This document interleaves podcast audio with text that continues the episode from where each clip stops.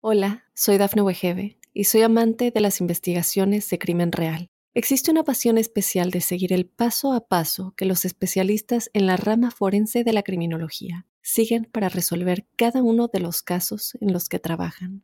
Si tú, como yo, eres una de las personas que encuentran fascinante escuchar este tipo de investigaciones, te invito a escuchar el podcast Trazos Criminales con la experta en perfilación criminal, Laura Quiñones Orquiza, en tu plataforma de audio favorita.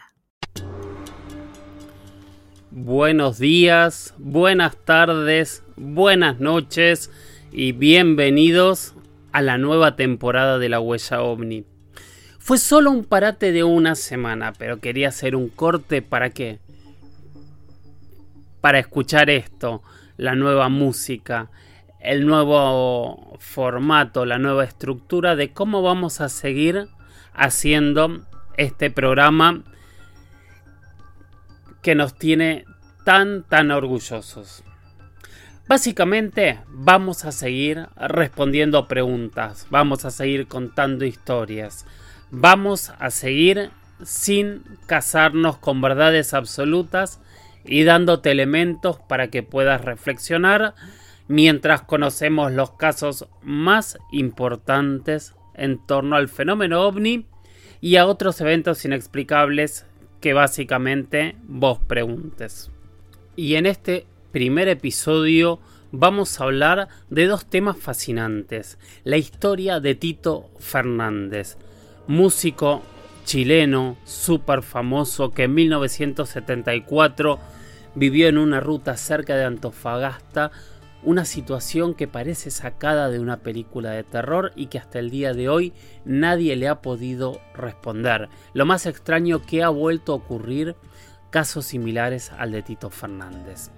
También nos preguntan y vamos a hablar de la abducción más famosa de la historia, la abducción de Betty y Barney Hill.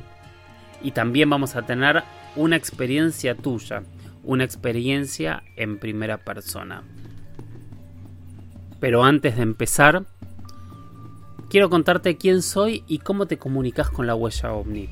Mi nombre, como muchos y espero que casi todos sepan, es Jorge Luis Zuckdorf. A mí me encuentran en Instagram como arroba Jorge Luis S oficial, en Twitter como arroba Jorge Luis S 77. Tengo un mail que es las historias de George, las historias de George arroba gmail.com y también hay un número de WhatsApp. Ese número de WhatsApp es para que ustedes me manden audios con preguntas y con historias en primera persona que van a salir como siempre salen al final de cada episodio. Son historias que nosotros queremos escuchar, que no vamos a tratar de interpretar, que no vamos a juzgar, simplemente lo ponemos ahí para ver si alguien tuvo algún tipo de experiencia similar. Anota el número, entonces es más 54 911 60 45 41 50 más 54 911 60 45 41 50 así que ya sabes mandame preguntas manda tus experiencias porque este programa este podcast se nutre únicamente de las historias que vos llevas a la mesa, que me traes para que podamos analizar juntos, sabiendo, como te decía hace unos pocos instantes, que nunca nos vamos a casar con verdades absolutas. Y ahora nos vamos a meter en esta historia maravillosa que es la historia de Tito Fernández, que aparte no, no estaba solo. Es un relato que yo conocía ya por el año 2010, creo yo, estaba haciendo una serie para History Channel que se llama o se llamaba Contacto Extraterrestre. Era la primera temporada y nos fuimos a investigar casos de Chile.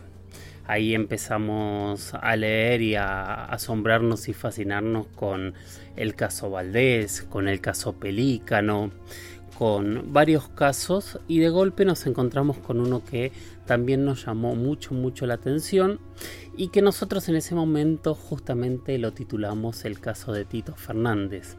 Es un caso que yo creo que me hizo llegar casi sin dudas Rodrigo salida y el primer relato que nos hizo fue eh, el de esto, un grupo de músicos chilenos muy muy famosos que habían tenido eh, una experiencia increíble, asombrosa, sorprendente. Lo conocí a Tito, lo conocí a Jorge Cruz, escuché sus relatos en primera persona, investigamos el caso y también nos llegó en ese mismo momento un caso muy similar en la misma carretera que había sido en el año 1999. Pero bueno, como toda buena historia, empecemos por el principio. Era la madrugada del 15 de agosto de 1974 y en un auto de lujo, un Volvo, cinco artistas regresaban de una presentación en medio de una gira en medio de Antofagasta. Para que entendamos, eh, eran realmente cinco personalidades del show business chileno, eran cinco músicos que salían en tapas de revista, que, eran realmente muy muy famosos. Al volante de ese auto iba Marcelo Hernández, eh, al lado de Marcelo iba, como les decía, Jorge Cruz, un humorista genial y que también se ha dedicado muchas veces y mucho tiempo a cantar. Y en la parte de atrás del auto iban Gloria Benavides, Patricia Hernández y el temucano Tito Fernández. Todos ellos eh, venían de hacer esta gira por el norte de Chile. Habían terminado justamente una presentación eh, cerca de las 2 de la mañana y decidieron regresar, así que se subieron al auto y emprendieron por la carretera de Antofagasta. Todo venía con cierta normalidad hasta que Jorge Cruz divisa una luz muy fuerte que venía detrás de ellos.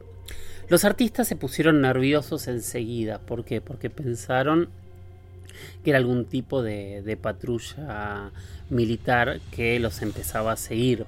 Eh, en este contexto, en el año 73, el 11 de septiembre, en Chile había habido un golpe militar en donde había asumido Augusto Pinochet como presidente de facto. Eh, el presidente de ese momento, Allende, se había quitado la vida y se había generado una persecución eh, muy grande, sobre todo a quienes tenían ideas de izquierda. Entre ellos, eh, Tito Fernández había sido una de las víctimas que de hecho había sido detenido ilegalmente y que él mismo narra eh, que tuvo hasta un simulacro de, de, fusilamiento mientras estuvo detenido. Así que imagínense que encontrarse en medio de la noche, en medio de la nada, con patrullas militares, eh, mucha gracia no le causaba y ya esta situación empezó a generarle cierto nerviosismo. La luz cuentan ellos que se mantenía a unos 300 metros de distancia, que era muy fuerte y varias veces, por lo menos tres veces, ellos se detuvieron porque tenían miedo de que esa patrulla pensase que se estaban escapando y la luz se detenía y esperaba que volviesen a arrancar. La tercera vez que se detienen pasa algo muy extraño y es que aparece una segunda luz al costado del camino que empieza a ir paralelo pero casi acercándolos de costado por donde no había carretera y continúan andando. Esta situación cada vez los pone más nerviosos, ellos juegan con el concepto de ovni, aunque en realidad están prácticamente seguros que se trata de una patrulla militar. ¿Por qué? Porque ellos lo ven a la misma altura de la carretera. Era una carretera en ese momento del año, habíamos dicho que era 15 de agosto, eh, en medio de un conflicto social muy grande, con toques de queda, no era normal que los autos se trasladaran solos de noche, así que estaban prácticamente solos, hasta que de repente, en una de las veces que frenan, que se detienen, Viene un camión que viene en sentido contrario, o sea que va hacia las luces. Cuando ve el auto detenido, se frenan. Del camión bajan dos personas. Observan la luz que estaba atrás, que ellos no la habían visto. Y empieza a generarse una situación realmente muy extraña. En un momento, el camionero propone eh, hacer un juego de luces para ver qué sucedía entonces se sube al camión y creo que hace un parpadeo de luces altas de tres veces. Tuk, tuk, tuk-tuk. Y ahí es donde empieza la situación de terror para todos nuestros protagonistas, porque las luces responden a ese mismo parpadeo, pero empiezan a elevarse en altura y a moverse. O sea, ahí es donde empiezan a entenderse que esas luces no estaban circulando como un auto, sino que estaban volando. Y en un instante, lo que cuenta sobre todo Tito Fernández, también lo contó Jorge Cruz cuando lo entrevisté, ven que la luz llega a alumbrar hasta un punto determinado, que es justo donde está el Volvo, y la luz se corta de golpe. Es como si se hubiese generado un tubo de luz desde donde alumbraban estas luces hasta el auto. Y en un instante nadie sabe cómo ni qué. Ven dentro de esa luz, o Tito Fernández ve dentro de esa luz, una especie de figura muy grande, muy alta, de más de dos metros, que parece saludarlo, parece levantar una mano, parte de, un, de una capa, algo muy extraño que él no puede terminar de distinguir, pero había algo saludándolos desde la luz. Ellos se asustan muchísimo porque entienden ahí que ya no eran militares. Rápidamente se suben al auto, el camión para que se den cuenta da la vuelta y regresa para donde se fue y todos escapan. Primero se va el camión, la luz empieza a acercar, ellos en el Volvo se desesperan, empiezan a acelerar, pasan al camión y empiezan a alejarse y ven que la luz se va acercando al camión, pero el camión continúa, de golpe hacen una o dos curvas y ven como estas luces se van hacia arriba y desaparecen. Llegan más tarde a un puesto militar, denuncian lo que había pasado. Obviamente a todo el mundo les cuesta mucho creer lo que había ocurrido y la historia pasa al olvido hasta que empiezan a ocurrir en esta misma carretera en Antofagasta historias similares, luces que siguen a los autos y que después desaparecen hacia el cielo. Es muy difícil pensar qué es lo que les ocurrió a este grupo de artistas. Ellos por mucho tiempo lo guardaron, por mucho tiempo no quisieron hablar de esto, pero tenían todo guardado con lujo de detalles. De hecho, Tito Fernández hizo un diario de todo lo que había ocurrido minuto a minuto mientras vivieron esta situación de terror, en donde primero pensaron que sus vidas corrían peligro por la coyuntura política, después pensaron que sus vidas corrían peligro ante lo desconocido. Después un ser los saludó y después o pudieron huir o los dejaron huir. ¿Podrá haber sido esto histeria colectiva? Yo no creo, yo estuve con dos de esos testigos, cada uno contándome su relato. No todos habían contado exactamente el mismo relato, pero a grandes rasgos todos habían tenido esta misma experiencia. Este es uno de los casos más conocidos, creo yo, más fuertes y más interesantes que ha ocurrido en Chile. Este es el caso que nosotros lo titulamos el caso de Tito Fernández, pero podríamos titularlo como las luces voladoras. Y podríamos preguntarnos también qué podría haber sido este ser que los saludó desde el medio de la luz. Hola, soy Dafne Wegebe y soy amante de las investigaciones de crimen real. Existe una pasión especial de seguir el paso a paso que los especialistas en la rama forense de la criminología siguen para resolver cada uno de los casos en los que trabajan. Si tú, como yo, eres una de las personas que encuentran fascinante escuchar este tipo de investigaciones, te invito a escuchar el podcast Trazos Criminales con la experta en perfilación criminal, Laura Quiñones Orquiza, en tu plataforma de audio favorita.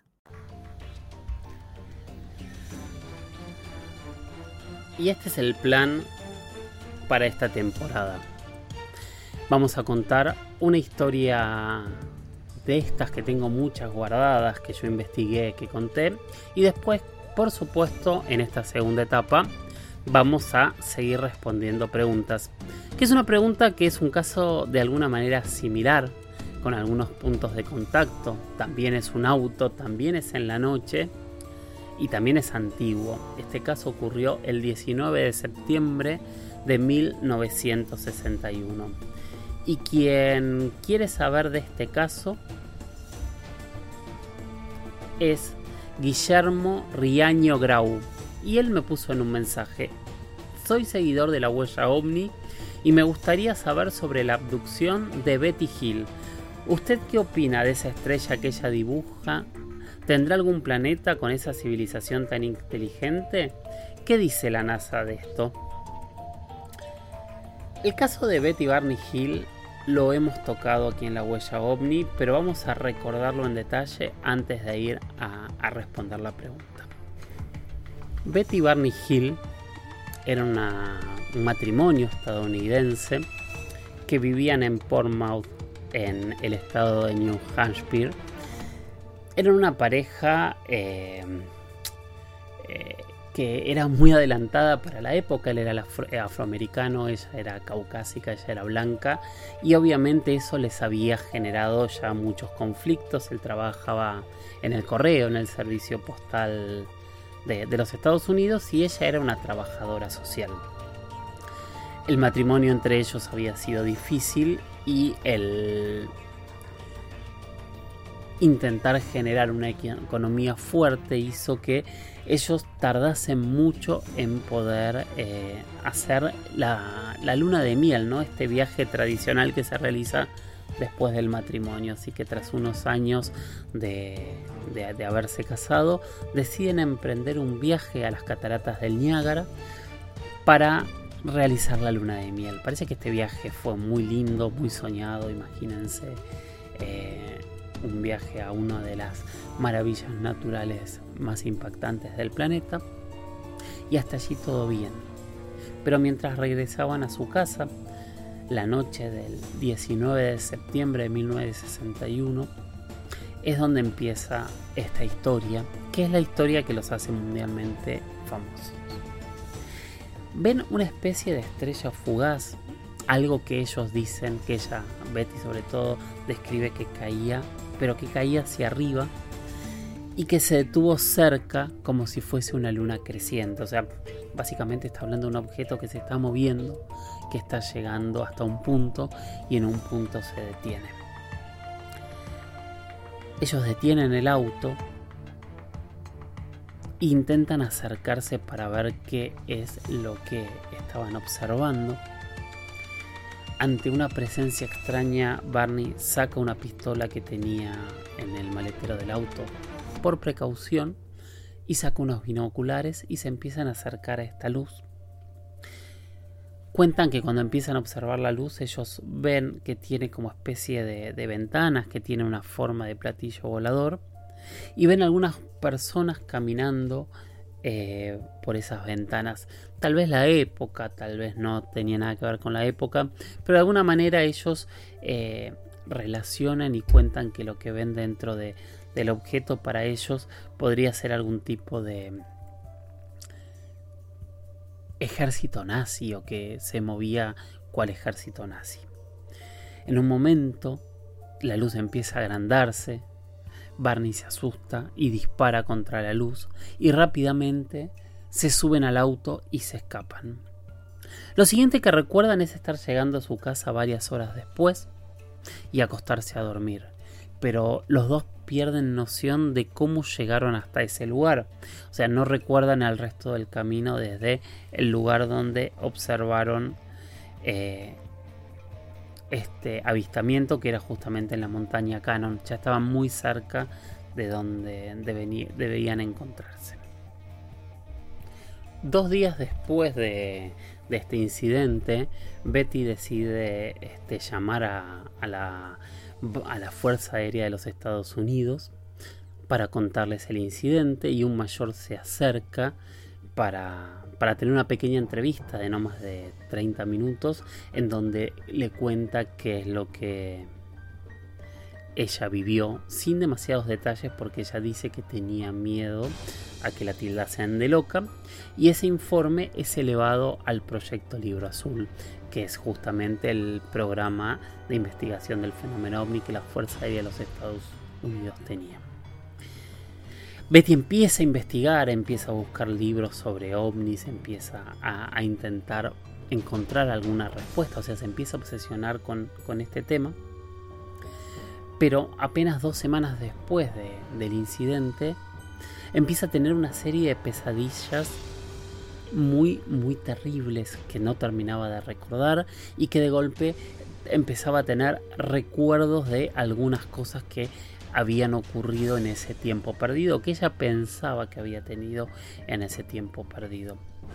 Esas pesadillas que empieza a tener Betty son muy vívidas y ella empieza a recordar algo muy concreto y sueño tras sueño empieza a, a repetirse esta historia que va creciendo y se va generando más en detalle. Ellos llegan hasta la nave y que hay muchos pequeños seres que caminaban por una rampa que parecía metálica y ellos subían y bajaban por la, por la nave y empezaron a acompañar a Betty y los llevaron hasta el interior de la nave y ahí los separan. Betty cuenta que recuerda haber protestado y un ser empieza a comunicarse con ella y les dice que van a ser examinados. Entonces los llevan a cuartos diferentes. Este ser con el que empieza a hablar ella, según cuenta en inglés, que se presenta como, como el líder y que no hablaba un inglés perfecto según sus propios recuerdos, que tenía como cierta dificultad, eh, es el que lleva adelante toda esta investigación. Con Barney, mientras Betty se va con otro grupo de seres a otra sala distinta a a la que llevaban a su esposo. Y cuenta que el examen fue muy exhaustivo, o sea, la observó, puso elementos, tomó fragmentos de su pelo, de su, de su piel, de sus uñas, e incluso la cortó y provocó algo de dolor, eh, haciendo un análisis científico bastante similar al que hubiese hecho cualquier este, ser humano. Ante la ante el detalle y la continuidad de estos sueños, eh, Betty empieza a preocuparse y entonces empieza a, profundizar la investigación, empieza a hablar con diferentes eh, personajes que, le va presentando la Fuerza Aérea y también empieza una investigación paralela que termina incluso eh, hablando de este fenómeno en, en su iglesia poco más de eh, un año después de que todo esto hubiese ocurrido. Con el tiempo, ya para enero de 1964, empiezan a realizarse hipnosis regresivas tanto a Betty como a Barney para tratar de desbloquear y entender si había algún recuerdo, algo que faltaba de ese tiempo perdido y si de alguna manera las pesadillas que iba teniendo Betty podían ser reales. Y así se empiezan a hacer estas sesiones que se graban y que los audios existen, en donde ellos empiezan a contar una enorme cantidad de detalles de cómo eran estos seres, de cómo fueron los exámenes que les hicieron y de cómo incluso eh, por momentos sufrían mientras este, les generaban algunos de los exámenes que fueron a un nivel de detalles este, gigante. Y una cosa que era interesante y que Betty sí cuenta es que en esas hipnosis a veces hablaban y a veces lograban entenderlos por telepatía. Claramente, eh, y si escuchan ustedes los audios que son aterradores, eh, la vivencia de, Barney fue mucho más terrible que la de Betty, porque Betty pudo conversar con esos seres que era parte de lo que ella recordaba en sus sueños, en sus pesadillas, en donde la llevaron a, a, un lugar. Eh, donde eh, había imágenes en las paredes. De hecho, eh, eh, en un momento había una especie de mapa que ella dice que era muy extraño, un mapa celeste, donde había muchas estrellas, planetas, y había un punto muy específico que ella recordaba y lo describió.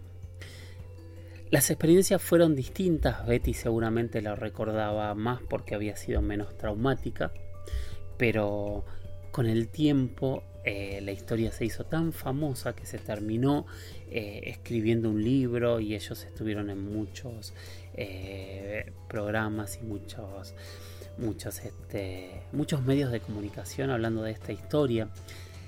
Barney murió finalmente en 1969 de, una hemorragia cerebral. Betty vivió hasta el año 2004. Pero la historia tiene un giro en el año 68, cuando aún la pareja estaban los dos vivos, con una maestra y astrónoma aficionada que se llamaba o se llama Marjorie Fish, que ella, después de leer el primer libro que se hace sobre ellos, decide buscar a ver si encuentra los puntos y planetas que describe Betty para ver si realmente existen. Y así estudiando los puntos, buscando los planetas, logra dar con un sistema estelar binario que está a 40 años luz de distancia de la Tierra, que es Zeta Reticuli. Y entonces le llevan con el tiempo a Betty el mapa de Zeta Reticuli y ella habría reconocido en el mapa hecho por esta maestra eh, con su mano el lugar que había visto en la nave. De alguna manera empezaron a plantearse y a pensar si estos seres podían provenir de Zeta Reticuli y a partir de ahí se generó una nueva investigación en donde siempre se ha relacionado a los seres grises de baja estatura que nos investigan con las abducciones con Zeta Reticuli. Libro Azul y la Fuerza Aérea de Estados Unidos investigó el caso hasta un punto donde, por lo menos públicamente, no se llegaron a grandes conclusiones. Había dos personas con un nivel de veracidad muy fuerte en donde no había pruebas. Eh, el dibujo y la conclusión de Zeta Reticuli, que para muchos puede ser sorprendente, para otros puede ser una enorme casualidad. Pero la realidad es que no hemos viajado ni sabemos qué hay en Zeta Reticuli para poder confirmar si desde algún punto de este sistema estelar podría provenir una civilización que haya visitado a la Tierra. Tampoco lo podemos descartar. Entonces, cuando la pregunta es qué dice o qué hace la NASA con esto, no son casos que la NASA haya dicho o haya decidido investigar en profundidad. De ninguna manera, este tipo de casos no se han investigado hasta el día de hoy, por lo menos de manera pública para tratar de entender. También es cierto y es lo que empezó a suceder a partir de ese momento, con todos los abducidos y todo este tipo de historias, es que es muy difícil encontrar pruebas. Pero sí es interesante cómo la regresión, la hipnosis regresiva, generó un espacio, generó un momento en donde los científicos pudieron ver que había una historia detrás. Tal vez algún día la historia de Betty Barney Hill, una de las más famosas abducciones de toda nuestra historia, pueda comprobarse. Mientras tanto, nos quedan preguntas, nos quedan indicios y nos queda mirar hacia Zeta Reticuli a ver si alguna vez el James Webb o algún telescopio más poderoso que venga después del James Webb pueda descubrir algo sin que tengamos que hacer los miles o millones de años que nos llevaría llegar hasta este sistema estelar. Hola, soy Dafne Wegebe y soy amante de las investigaciones de crimen real. Existe una pasión especial de seguir el paso a paso que los especialistas en la rama forense de la criminología siguen para resolver cada uno de los casos en los que trabajan. Si tú, como yo, eres una de las personas que encuentran fascinante escuchar este tipo de investigaciones, te invito a escuchar el podcast Trazos Criminales con la experta en perfilación criminal, Laura Quiñones Orquiza, en tu plataforma de audio favorita. Gustavo, yo sé que tu planteo, tu idea era ver si podíamos analizarlo desde el punto de vista de, la NASA. Yo lo veo difícil. Tal vez dentro de poco tiempo eh, tengamos alguna sorpresa, ¿no? O, descubramos que hay toda una parte oculta de, de la investigación en torno al caso de Betty Barney Hill. Por ahora no lo sabemos. Si les parece, Gracias por haber enviado un audio y vamos a escuchar la experiencia en primera persona de esta semana. Hola Jorge, mucho gusto de saludarte. Mi nombre es Mauricio Gutiérrez Giraldo. Te estoy hablando desde Bogotá, Colombia. me encanta mucho tu programa, así como programas similares como el de Juan Jesús Vallejo, Noches de Misterio. Eh, me gusta también eh, los audios de Cruz Escribiente. Son los tres programas que más sigo. Te voy a contar algo. Eh, aunque siempre me ha gustado el tema de las cosas que son misteriosas. No creo en fantasmas, no creo en brujas. Creo que existe, existe vida fuera de la Tierra, entiéndase por esto en otro planeta o multidimensionalmente. Pero, pero te quiero contar de dos experiencias que he tenido con objetos voladores no identificados. Una fue cuando estaba muy niño, tendría unos, unos 10 años, en un municipio cercano a Bogotá que se llama Villeta. Y la otra fue antes de la pandemia, cuando yo venía de trabajar. Yo trabajo en salud, venía con mi hermano de, la IPS, del centro médico, íbamos para la casa y tuvimos un avistamiento. Y te voy a contar rápidamente de los dos. El que, el, que, el que te digo de Villeta me llama mucho la atención porque nunca le habíamos contado a nadie, ni mis hermanos ni yo, porque pues estábamos jóvenes, mis hermanos son mayores que yo, ellos ya, ya eran adolescentes, pero la sorpresa fue tan grande que nunca hablamos de eso con nadie porque no entendíamos qué había pasado. Solo hasta que yo vi en History Channel el tema de, de, de los ovnis en Bélgica que parece un ala delta muy grande, con las luces em, ubicadas como rojo, rojo, verde y amarillo, recuerdo yo si no, está, si no estoy mal. Y lo que ocurrió fue que nosotros estábamos en, una finca en Villeta, una noche muy oscura, y, la finca pues es de como de una manzana de grande, más o menos unos 200 metros de, largo por unos 100 de ancho y unos muchachos de los, de los grupos de Boy Scout em, le pidieron a mi papá permiso para acampar en, la parte más lejana de la finca, como hacia un costado del río. Mm, nosotros nos fuimos con mis hermanos a saludarlos por la noche y mm, yo me quedé dormido como a eso a las 10 de la noche. Como a las 11 de la noche me quedé dormido dentro de la carpa de estos chicos. Como a las 11 de la noche mis hermanos dijeron con unos amigos que ya nos fuéramos, nos íbamos a dormir, nos despedimos y cuando íbamos caminando como a mitad de camino entre la carpa y la casa donde nosotros nos hospedábamos que pues había como unos 100, 120 metros, yo miré hacia el cielo y vi esta, esta, esta especie de, avión, ¿no? Digo avión porque la forma era de una ala delta muy, muy ancha yo le calculo 200, 250 metros.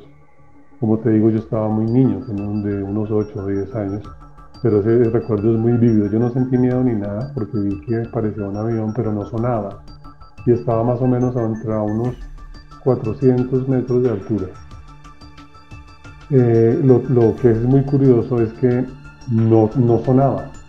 Entonces yo le dije a, a mis hermanos y a los amigos, miren qué es eso y en ese momento la nave o, lo que tú quieras llamar UFO o OVNI pasó por encima de nosotros y se movía como con una especie de vibración, o sea, como, como, si, como si temblara pero no sonaba.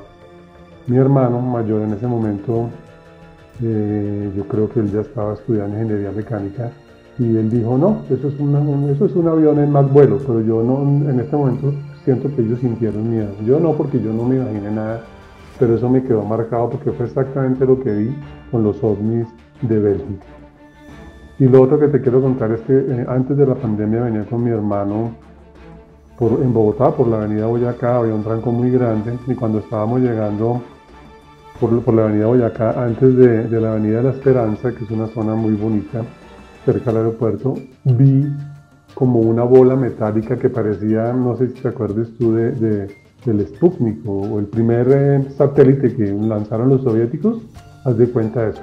Parecía un balón de fútbol metálico, lo vimos más o menos a unos 800 metros muy despacio pasó por el frente nuestro y se perdió por los edificios, pero no alcancé a sacarle el celular. Bueno, muchas gracias por dejarme contar eh, esto, espero que, que te guste. Más adelante, si te parece bien, estás de acuerdo, te puedo contar una experiencia, algo paranormal que tuve con un primo también en la misma finca, pero tiene que ver como, como con una visión de una persona que después no estaba. Tú me dices si te escribo. Un abrazo y gracias. Gracias Mauricio por tu reflexión, por tu historia, por, escuchar y por querer compartir con nosotros eh, estas historias que yo creo que son maravillosas y que es muy muy importante que podamos contarlas y poder eh, analizarlas entre todos. Bueno, eh, recuerden enviarme sus audios al WhatsApp, especialmente a la huella ovni, que el número es, anoten, más 54 9 11 60 45 41 50 y si no también a mi mail que es las historias de George las historias de George arroba gmail.com y si no pueden hacerlo a mis redes. En Instagram soy arroba Jorge Luis S oficial. En Twitter soy arroba Jorge Luis S bajo 77 y de verdad les agradezco por estar aquí. Sigan enviando preguntas, sigan haciendo reflexiones, sigan enviando sus experiencias en primera persona. La semana que viene vamos a hablar de un caso fascinante que ocurrió en, Brasil en 1958 y que hasta el día de hoy se debate en si fue una farsa, una mentira o es un caso genuino. Es el caso de la isla Trinidad. También por supuesto vamos a escuchar más preguntas para poder responder y vamos a tener más experiencias en primera persona. Gracias por acompañarme en la cuarta temporada de La Huella OVNI, gracias por estar siempre ahí. Pongan seguir, compartan este espacio, hagamos que siga creciendo para entre todos algún día encontrar las verdades que por ahora son solo preguntas. Gracias por estar ahí y nos escuchamos la semana que viene. Chau chau.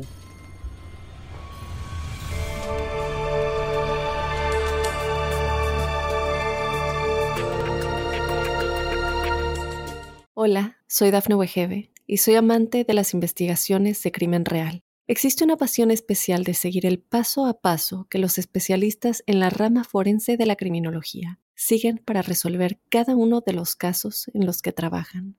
Si tú, como yo, eres una de las personas que encuentran fascinante escuchar este tipo de investigaciones, te invito a escuchar el podcast Trazos Criminales con la experta en perfilación criminal, Laura Quiñones Orquiza en tu plataforma de audio favorita.